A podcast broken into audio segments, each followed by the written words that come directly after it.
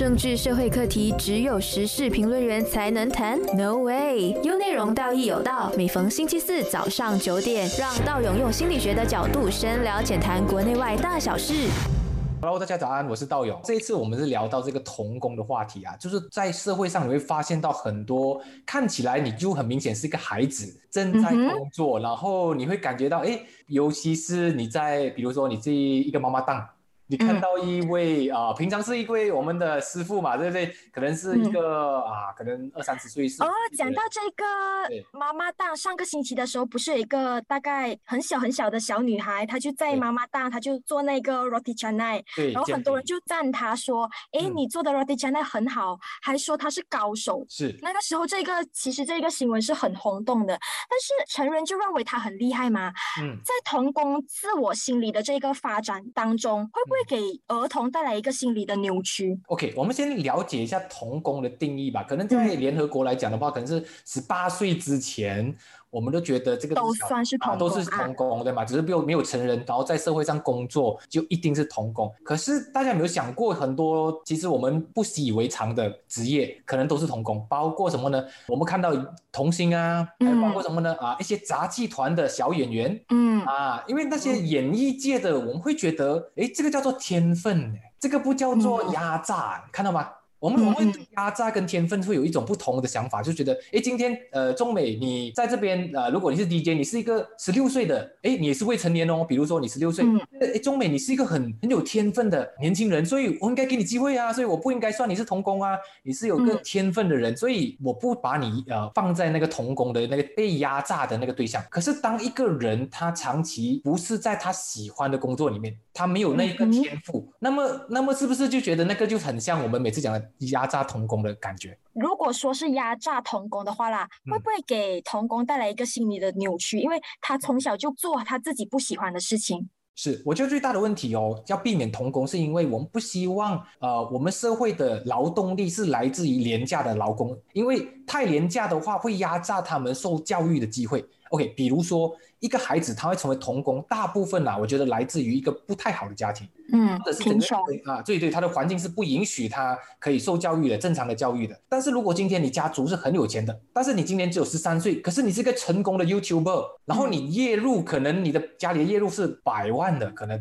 也没有关系。但是你自己又喜欢做 YouTuber 哦，嗯这样你做 YouTuber 算不算是父母压榨你呢？我觉得不不算啊。算，嗯对，不算啦，对不对？但是现在的最大的问题就是我们不能够刀切，比如说，诶，我觉得是小孩子做工就不对，嗯哼一，定要去评估他的内心的状态是什么呢？比如说他有没有被诱导啊，被、嗯被骗呐、说诶，童工哦，呃，我我看你喜欢做 roti canai，比如说这个 roti canai 你喜欢做，但是这个罗做 roti canai 会不会影响你未来的发展？比嗯如说一个孩子他应该更多发展是在于语言的发展啊。合作性的发展啊，包括知识的培养啊，这个是很重要嘛，对不对？嗯嗯但是这一份所谓的 roti canai 的这个工作有没有影响到他的正常的那个所谓的心理发展？嗯。那如果影响的话呢，会造成一个什么样的问题？我觉得最大的问题是你把这个孩子的未来给抹杀掉，因为你想想，他未来可能他不仅仅可以做 roti canai 而已哦，他可能会有更多的可能人际发展啊，还是个人发展。但是因为他因为长期在这个时间里面他被锁住了，他失去了同等年龄人得到的机会。比如说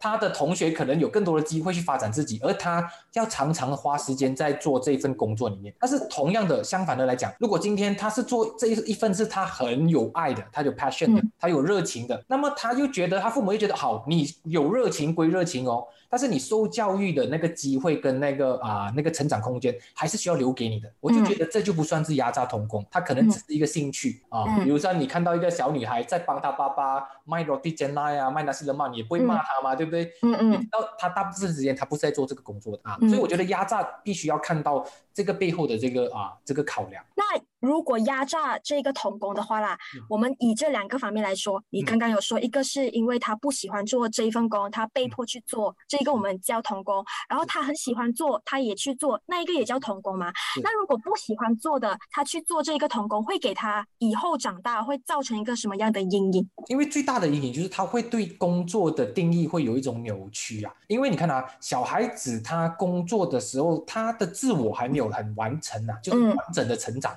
所以他很难界定工作跟自己的关系。比如说，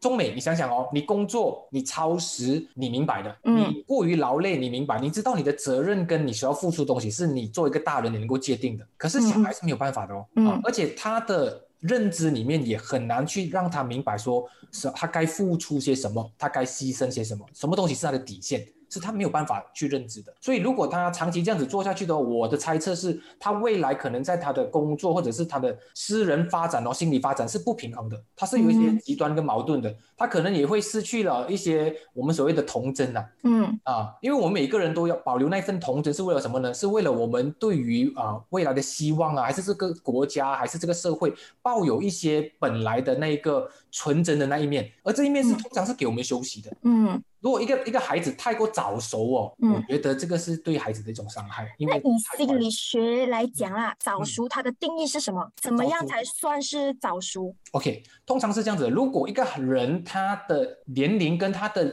啊他的心理年龄是相差太远，比如说你看到一个八岁的孩子做着他妈妈的工作，跟他的责任也是像一个妈妈一样，他照顾他的弟弟啊，他去督促他家里的一些工作啦，然后他的责任是。超乎他的实际年龄能够负担的，嗯，觉得这一个就是一种一种很大的问题，而且很多的小大人呢，小的时候是被社会所赞扬的，我觉得这个很危险，因为当我们在不符合的年龄的时候做一些超乎自己的啊责任的时候，其实在伤害我们自己，而我们自己不懂哦，而这个社会是充满着赞扬跟称赞的那个氛围之下，氛围，嗯。啊，很会很容易迷失，他甚至会。自以为是的把自己养成一个大人的样子，而忘记了他本来是什么样子啊！我觉得这个相当危险啦，因为我看过我在我的工作室里面呢，我常常发现到太早熟的孩子都会在后期的时候产生很多的心理问题。比方说什么心理问题？比方说他对于责任跟他人的关系有一种不不能够分辨那个界限。比如说呃，你很早当家，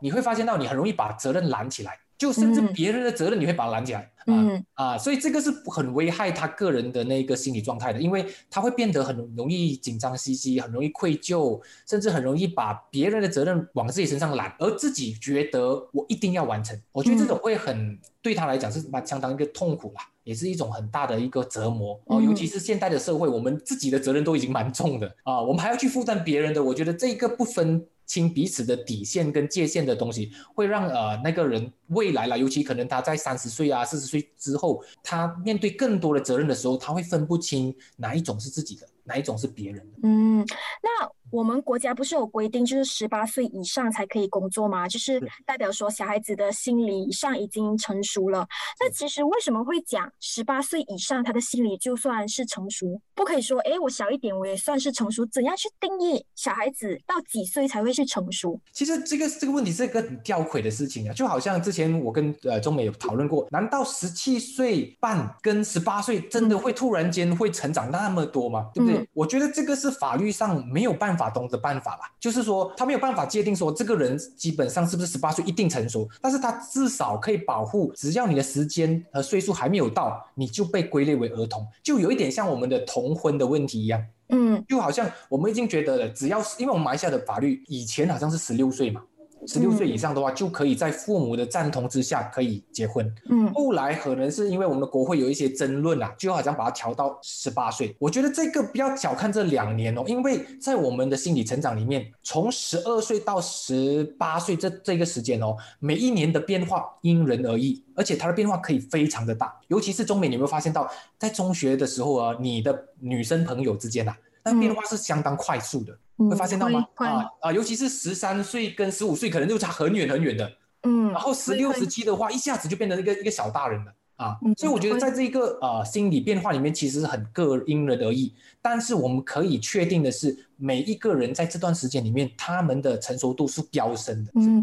那以心理学的角度来说，怎样才算是一个完整心理成熟？我我觉得这个是相当困难的，因为呃，包括就算我们接受过所有的教育啊，我们教育的话，我也很难去确定说他一定要所谓的成熟。我们只能够说，呃，如果他接受过我们的国民教育嘛，就是中学跟小学的这这个大概十一年的教育吧，啊，我们会假设他们是成熟的，因为他们有一定的社会能力跟一定的那个自我想法。但是至于成不成熟，我觉得很难做一个标准，因为在不同的文化里面呢，我们对成熟都有一定的不同的理解。比如说在华人的社会里面，呃，OK，钟美，我问你，一个女生是女孩还是女生，还还是女人？你觉得你用什么什么想法去界定她？那个女孩就是还没有成熟，一个女人就是已经成熟了。对，那那个成熟的那条线，你大概用什么方式去定义它？年龄。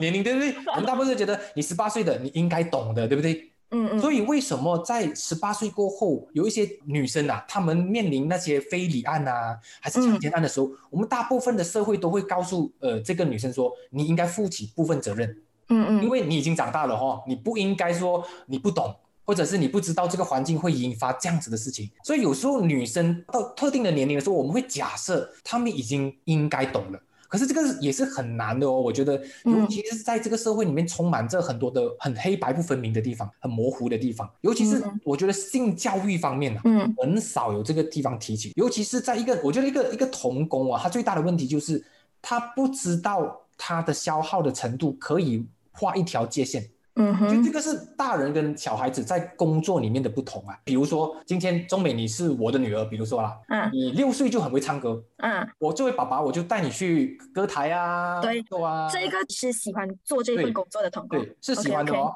但是我们也要明白，你自己是不懂，你应该接多少场秀的。嗯哼，嗯啊，但是作为爸爸的我，如果我是狠心的，我就接满他了。嗯哼，但是这样也在欺诈你哦。嗯啊，也算是欺压你的，你的拿这个童工的这个嫌疑哦。但是如果说今天你是一个大人了，你今年已经二十多岁、三十岁，然后我同样是你的经纪人，我也是你爸爸。嗯，我要我要我要压榨你，应该就不这么容易了，对不对？对，你通过秀的接的时候，你就会开始，对，你会跟我告诉我说，我不要接这个，这个不是我的类型，这个我要，对不对？所以懂得选择跟拒绝，这个就是童工最大的差别。嗯，他没有机会 say no 啊。嗯，我觉得这个很很重要哦，尤其是大众们，你们要明白说，有时候你表面上那个人是很开心的，比如说做 roti j a n 的那个那个小妹妹吧，嗯嗯嗯，对。你表面上觉得她很很 talent 啊，对不对？很有天分，然后做的很开心，可是她有没有机会向她的老板或者是她的她的长辈们说 say no，说不要，我要做我自己的东西。虽然这个东西我做的很好。但是我说不要就是不要啊，这个我就觉得这个就是童工跟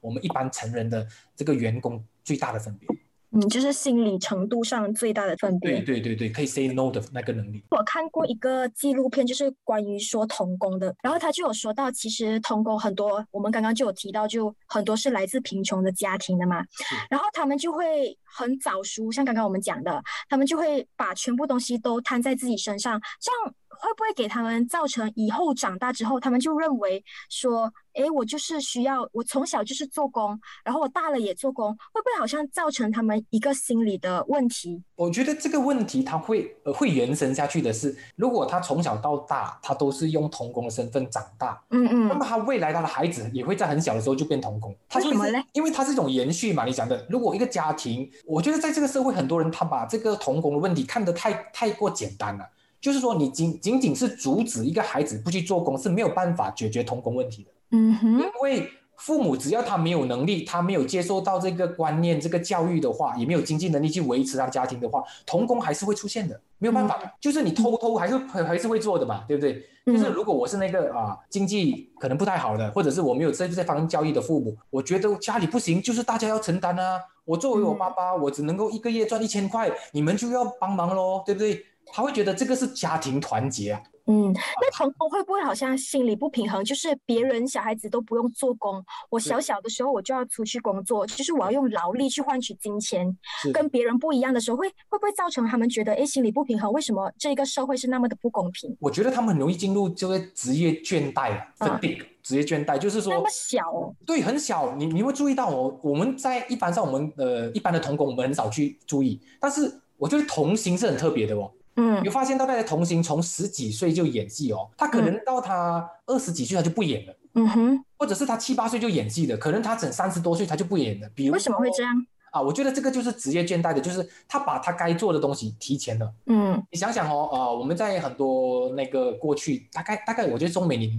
你认识谁是小小兵吗？啊，对对对对。啊，你知道小兵兵还有小小兵嘛？对不对？他们都是童星出身的嘛，对不对？嗯嗯。啊，你会发现到他们在童演完了他们童星的生涯过后，一般上他们走不下去成人那一块的。一般上都是会在中段的，因为他们 OK 从心理层面来看的话，他们很难再去适应，因为在他需要培养他的技能的时候，他没有培养到啊，嗯对不对？在他做小小兵的时候，就是他就是做童星，他很自然的演自己嘛。嗯嗯没有培养自己嘛，所以他一般上他们都没有很多的时间去为他未来的事业铺路，嗯所以他在未来的时候可能会卡关的，很容易在他的未来的职业里面卡关，是因为他之前该培养的时间跟啊成长都缺错过了，错过了。嗯啊，所以反正他后来时候变成很多童星，未来都都是变得有一点平平无奇啦，不是说不好，只是平平无奇，没有什么特别的发展。反而是那些呃后来后后起之秀啊，就是可能二三十岁才开始进入演艺圈啊，然后再慢慢，down 我觉得那一些人可能会更加懂自己要什么啊，所以他的那个发展相对会比较好。有发现到很多从小做艺人的，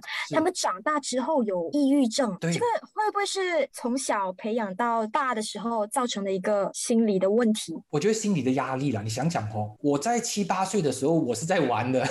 哦，对对对，对吗？我我在那段时间，老实说，我在成长，但是我并没有过多的压力，除了读书以外，我也没有说要去配合或者是社会的要求啊、厂家的要求啊，还是这个老板的导演的要求，我不需要嘛，对不对？嗯。但是因为我那个时候我小，我并不明白我要的是什么，我只是配合所有的人去做我要做的事情，嗯哼，所以这个东西是慢慢会变成我们心里的压力，我们不懂得抒发，嗯，也不，懂得去分辨，或者是哎，这个是属于我的压力吗？还是别人压力？我也不懂。嗯这边慢慢他在收收集收集收集累积累积累积到可能二十几岁三十岁的时候，呃，可能对我们呃一般的人说，大学出来是刚刚初出茅庐的样子吧，可是他们已经是老江湖了哦。对对对，所以你看很多韩国的那些童星，他们从小到大了之后，他们反而会有抑郁症，就是反而就精神出现问题。对，尤其是他们更加难啊、透过沟通来去跟人家化解压力。因为你想想，我我就像刚才我这之前讲过的，童工需要在小的时候了解自己，培养沟通能力，跟同伴们啊、同伴们合作协作嘛，嗯嗯对不对？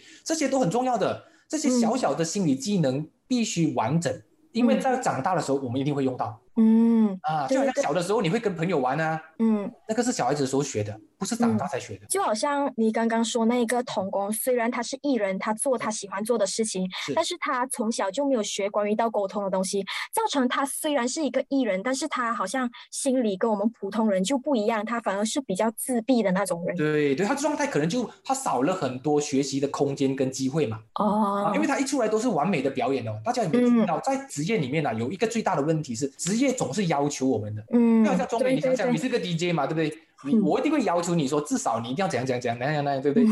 啊所以所以职业本身是要求我们的啊，所以但是当我们太早接触职业的时候，我们会忘了自我成长，而是符合别人的需要去成长啊。我觉得这个是相当危险的事情。社会上面哦，有时候我们一一味的阻止童工哦，也是不太正确的。我们应该是从他的父母跟环境上面着手，就是说你要帮助他的话，你必须帮助他整个家庭，你不嗯能够说哦，我阻止你去工作，然后每次取取缔你啊、罚款啊，没有用的。因为嗯对他们来说，我们家庭就是入不敷出啊。嗯，但是有些家庭是不是因为贫穷啊？他们是要栽培他们的孩子，才会把他们孩子去做童工。童工哦，我觉得这个地方就要跟所有的要栽培孩子太快进入这个工作圈呢、其实有点危险，是危害到的。所以如果你要求的是这个孩子未来是有幸福的跟完整的人格的话，我建议是至少让他度过一个前期的二十年吧左右吧。嗯啊，让到他那个时候他完全的比较健全的成长了过后，我们再让他去发展他要的东西。我觉得这样子相对可能会没有这么的啊人格伤害了，对他的人格不会产生太大的危险啊影响。道勇刚刚你就有提到逼迫性嘛，那如果比方说一个比较懂事的小朋友，父母逼他去做一些他不想做的工作的话，那他有什么方法去反抗，或者是说是对外求救？我，很难呢，其实很难呢，因为因为孩子通常呃他们的求救的方式就是用那种懈怠咯，就是说哎呀，孩子会出现一些呃，因为比如说 OK，我用童星，我觉得童星很好用，因为常常就有出现这样的这样的症状，童星突然间呃他的脾气很大，嗯。突然间可能代工啊，就是突然间消失不见，联系不上人，然后突然间叛逆，这些。对对对，啊，这些都是属于他们在求救的讯号，就是他的内在开始崩塌了，开始不满了，但是他还小嘛，他不会，他不会表现自己，不会表达，变成他会用呃我很累啊，我不想，或者是我很讨厌啊这种方式来去表达自己。而这样子的方式，其实有时候会会不坚呃，就是说他不够直接，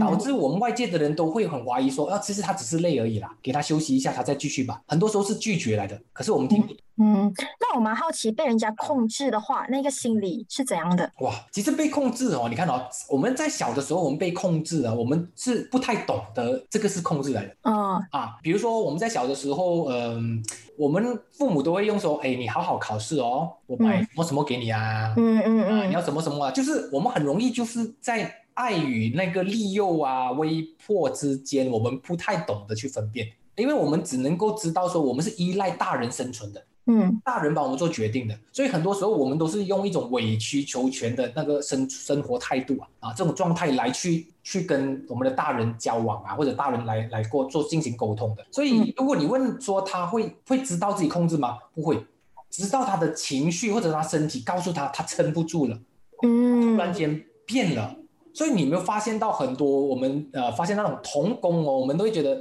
他最大的问题不是仅仅是伤害的个人，是他对于他情绪的了解也不太懂。他觉得我就是讨厌哦，他不知道这个讨厌就是其实是因为他一直被控制，嗯啊，然后他的控制，你看我们的大人的爱其实带有很多控制哦，很多控制，但是我们不懂的，我们就觉得啊你要乖乖啊啊，我我啊我爸爸就会爱你啊，还是妈妈会爱你啊？你看到吗？其实很多时候我们一直带有控制。但是如果你的控制是加上了职业的要求，我觉得对一个孩子来讲太过苛刻，因为他没有办法同时满足两边的，一边是爸爸妈妈要你的生活，另外一边是导演啦、外在的老板啦，还是这个市场要求你的那个方式，我觉得这两个对一个孩子来讲是承受不到的。我们基本上我们会还是会觉得童工这个东西很难一次性的解决，是因为它是深根的在我们的就是社会跟家庭的问题里面。嗯，他不是那么单纯说，因为这个孩子呃被被呃压榨，而是整个家庭可能在收入上面啊都不是很。所以如果你要帮助一个童工的话，我相信是一个整体的帮助，他不能够说我只能够好像给你罚款啊，或者是给你一种好像呃警告啊，我觉得这个是没有用的，因为对一个贫穷的家庭来说，他需要整体的提升他的家庭教育跟家庭收入，那么童工的这个问题才会被杜绝。OK。那我觉得很多家长是逼不得已的嘛，他们才会让小孩子去工作，是因为贫穷。那那些童工，他们做苦力的、做劳力的，我们就叫他童工嘛。但是哦，我发现到就是社会啊，或者是家长。很多小孩子就刚刚像我们第一个阶段，我们就讲到，就算他们是做艺人啊、杂志做 model 这些的时候，我们也不会把他当成是童工，我们只会把他们当成是一个同行艺人。对对。那是不是社会或者是家长认为这个是理所当然的？我觉得社会会把收入当做是一个分界点，就比如说你童工，但是你收高收入的，你就是叫明星艺人。嗯。或者是你就是一个高价值的，比如说你你在可能你很小就懂得研究一些特别的东西，你十四岁就进入一个大的公司里面工作，然后你成为一个教授级的一些研究人，但是很少人会注意说你毕竟还是十四岁，嗯啊，所以我觉得这个是社会的一个偏差啦。对于呃觉得高收入的那就不能算是童工。嗯，是我个人觉得应该都算是童工。嗯，我也觉得是童工。那是不是说有些家长或者是社会，他们看到小孩子这样工作，他们很喜欢吗？然后家长会不会对反而做劳工的那些童工会有偏见？就是呃，觉得劳工那些就是童工，他们就是。做不好的，然后这些艺人反而就是，哎，我们很喜欢。我我觉得这种一种鄙视链啊，就是说鄙视链哦，在心理角度有这个鄙视链。对对对，心理的鄙视链就是说，我觉得虽然我们都是孩子在赚钱，可是我的孩子是做 YouTuber，我孩子是做艺人，是做赚多钱的人哦，所以我觉得。我并没有羞耻，我并没有做错事，我只是在发掘我的孩子的天分，或者是我让我孩子提早成名啊，对不对？成名要趁早吧，这种感觉。但是其实本质上，他跟一般做童工的孩子是一样的，他们都是正在承受着，呃，就是同年龄人哦所没有承受的东西。那么有一个问题会延伸出来了，在家里做家务算童工吗？啊，你看啊，你看啊，这就是一个很好的问题。如果你把你的孩子带到别人家，去做他家的的家事，我觉得是童工，就算是童工啊。但是在家里做自己的家事就不是童工哦。好像也是，对对对。啊，所以我觉得作作为大众，我们要真的要去分辨说，如果我今天我叫一个六岁的孩子去洗个碗，他骂你说爸，你在呃在欺诈我，在欺压我，哦，你要我做童工啊，这个不不成立的啊，这个不成立的，因为在家庭的范范围里面呢。呃，你洗不洗碗这个东西跟社会的商业价值无关，嗯。啊，但是如果你把它带去别人家的话，那个就是商业价值了，因为你把它变成了一个劳动力，嗯。啊，所以我觉得孩子们也要懂得去 啊，好好去分辨啦，不要说你今天知道了这个时候童工是被啊压榨的，你就要去对付任何人，我觉得这个也不应该这样子被去去判断。很多童工他们虽然是有赚钱，但是那个钱也不是他们自己拿，就是父母拿嘛。那他们父母会不会对这个金钱好像有一定的就是心理上的层面来讲，就是哎，这个小孩子会帮我赚钱很重要，其实相当诱惑，会扭曲一个家长的这个 mindset。对对对对，他的他的思想可能会很容易啊，讲讲的，因为你看到摇钱树嘛，你想想哦，啊，这孩子可能他在三四岁，他就可以赚一个普通人可能的工资的二十倍、三十倍。哦，对不对？他那么多的钱，对一个父母来说，有时候他们会迷失啊，会觉得啊，让孩子再再多赚两年吧，再多赚两年吧，这个一一直一直感觉到，哎，我再多赚两年吧。可是大家要记得，每个孩子的成长只有一次。嗯，如果你太过压榨他的话，他错过了他该成长的话，他未来的心理问题就会有非常的大的机会变成扭曲啊。受伤啊，甚至是一些呃内在的人格的一些障碍啊，都会有产生的。那这个父母叫小孩子去工作，就是比方说他们拍那种抖音啊，现在很多不是家长很喜欢拍小孩子，然后变成把小孩子当成一个网红，然后就摇钱树这样子吗？会不会讲说，可能小孩子心理层面是没有问题的，反而是？家长的心理层面是有问题，才会把这个小孩子带去做童工，就是做这艺人。我觉得现在的工作的性质很难用用那个以前的劳工劳动力来做一个一个界限啊，因为以前觉得劳动就是我去工厂啊，我去洗碗啊那种。嗯。可是现在娱乐也是一种劳动力哦。对。啊，就好像你想象的，我以前拍照我拍一个小孩，我不知道我这小孩可以变成 model 的，我就就就这样子就变成了我可以赚钱的方法。所以我觉得回到去原点就是。你需要明白这个孩子什么为重，这个孩子在这个年代或者这个时间点什么为重。如果说以他成长为重的话，你这个东西就不能过度的去开发。比如说哦，因为他很红，我要求我孩子每天要至少拍一个 video 啊，嗯，这样子我觉得这样子下去的话呢。会影响孩子的成长啦，肯定。OK，我又想到一个问题，就是哦，我们社会把很像韩国明星很多都是小小就出道的嘛，然后很多人就捧着他们、追着他们这样子，会不会有一个，比方说，我们会不会觉得这些喜欢比我们年龄小的人，嗯哼，是有恋童癖这一个心理？哦，恋童癖啊，我觉得。我记我最记得是上一次是中国好像是下了一个命令，说把所有男团年纪太小的完全就把它抹灭掉。嗯嗯嗯，听说他是小到很离谱的哦，不是好像感觉上十七八岁的，是可能是九岁啊。啊，十岁的啊，他马上，我觉得这个这个策政策非常的正确，因为他一下子就把那些人的那种邪念啊，摇钱树的那个那个邪念啊，把他一下子把他给给干掉。我觉得这个很重要哦，因为呃很多人都不把它当做是一个问题，是当我们的的异能化或者是我们的娱乐哦偏向诱诱化，就是越来越小孩子的那个。其实是很危险的，我们失去了保护孩子的隐私，就好像一般上我是不会建议呃父母把孩子未成年孩子的照片往那个飞速摆的，因为这个是很多让恋童癖的人会有机会把它拿来亵渎啊，就是拿来拿下来，然后然后去做一些好像 Photoshop 之类的东西，然后然后变成是他们收集的一种快感啊，我觉得这个是很危险的。而且我发现到很多演艺圈啊，他们都会把就是小孩子那些练习生很小很小，他们就把他带去做艺人，反而老的他们不要，是什么原因会让他们这些小孩子他们比较想要 prefer 去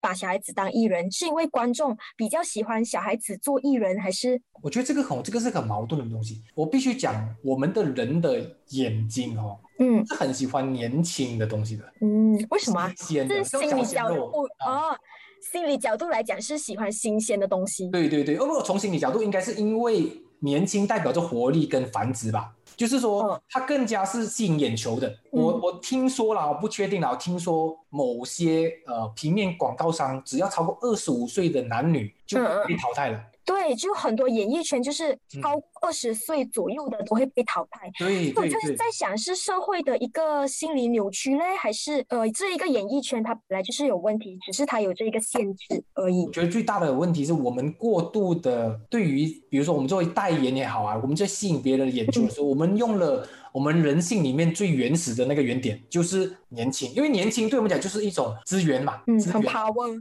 啊，有 power 嘛，对不对？就是年轻就是有未来嘛，感觉就是哎，我看，就你看到你很少在呃，就是那种衣服广告里面看到的是一个老人的，除非是卖卖老装的啦，对不对？除非啦。但是很少是会觉得，哎，你看到一个某个牌子的知名牌子的那个模特是用老人的，嗯，就算是中年人都不可能哦，嗯，都很少哦，几乎都是用那种二十岁左右的那些年轻人啊，或者十几岁的啊，去把他的那个那个牌子带出来哦。所以我相信这个是跟我们心理上有关系的，就是我们会偏向爱我们年轻的，这个是正常的。但是问题是不能过度的助长它。因为当它过度助长，就会诱化了，就开始有恋童的那个趋向了。哦，这个是很危险的。就是恋童也是很严重的，是吗？就是我们不知道，哎，其实喜欢这些年轻的明星，也算是可能说是有恋童癖这一个。我觉得恋童最大的差别就是，如果你对你喜欢年轻的无所谓，但是你不能把它变成意淫的对象。哦啊，你想想哦，明白明白。在法律上面哦，其实我们不是不可以收集一些照片，就是裸照啊。嗯嗯，要他是小过十八岁的，嗯嗯，这些裸照无论你有没有传播，有没有去使用它，只要你被被发现到存在你的档案里面的话，你就是有罪的哦。啊，尤其在我在这在美国这个实施啊，这个执行这个法律是非常的严格的，因为你有你有发现到吗？其实我们在亚洲人跟西方人的话，西方人的人更早熟。嗯，对对对。对，所以他们的十七八岁可能看起来像我们的二十几岁的哦，所以他们更加偏向于找嫩的，因为他们的嫩可能比我们再再熟一点吧，他们比我们更容比较显得比较成熟跟苍老一点。我觉得社会是一个整体的东西啦，如果你今天发现到有童工的问题的话，我们真的是整个政府啊跟社会需要正视的，是而不是说把它当做个别的事件去看待了，它这一定是整个组织或者整个机呃结构发生的问题。所以，如果要推动的这种杜绝童工啊，必须由政府开始，或者是一些强力的 NGO 开始，因为我们个人是做不到太多东西的，因为你最多跑去跟那个那个他的父母说，你不应该这样子做，可是他也很无奈啊。他说，如果今天我不把这个孩子推出来，我家里不够吃啊。对对对。啊，我就觉得是劳力、金钱的问题。对对，至于那些啊，不只是为了钱，那些为了 fancy 啊，对吗？YouTube 啊那种为了赚很多钱的，我这里就会劝告他说，如果你发现到你孩子是有有才能的，可能你给他一两年的时间去发展一下，可是到他对的时候的时候，应该收手就收手哦，就回到去让他接受正轨的教育，然后成长了过后，让他长大了再决定要不要回去投入演艺圈也好，还是 YouTube 界也好，就是你喜欢，但是这个时候我觉得他更加清楚自己要什么。那么他被压榨的机会就很少了，我就觉得他整个人就变得很正常了啊，就不会有那些心理的问题产生。那那那是不是听得津津有味、意犹未尽嘞？那就赶快关注心理自信文字之旅的 Facebook 和 IG，让你看得够、听得爽，有内容就是那把对的声音。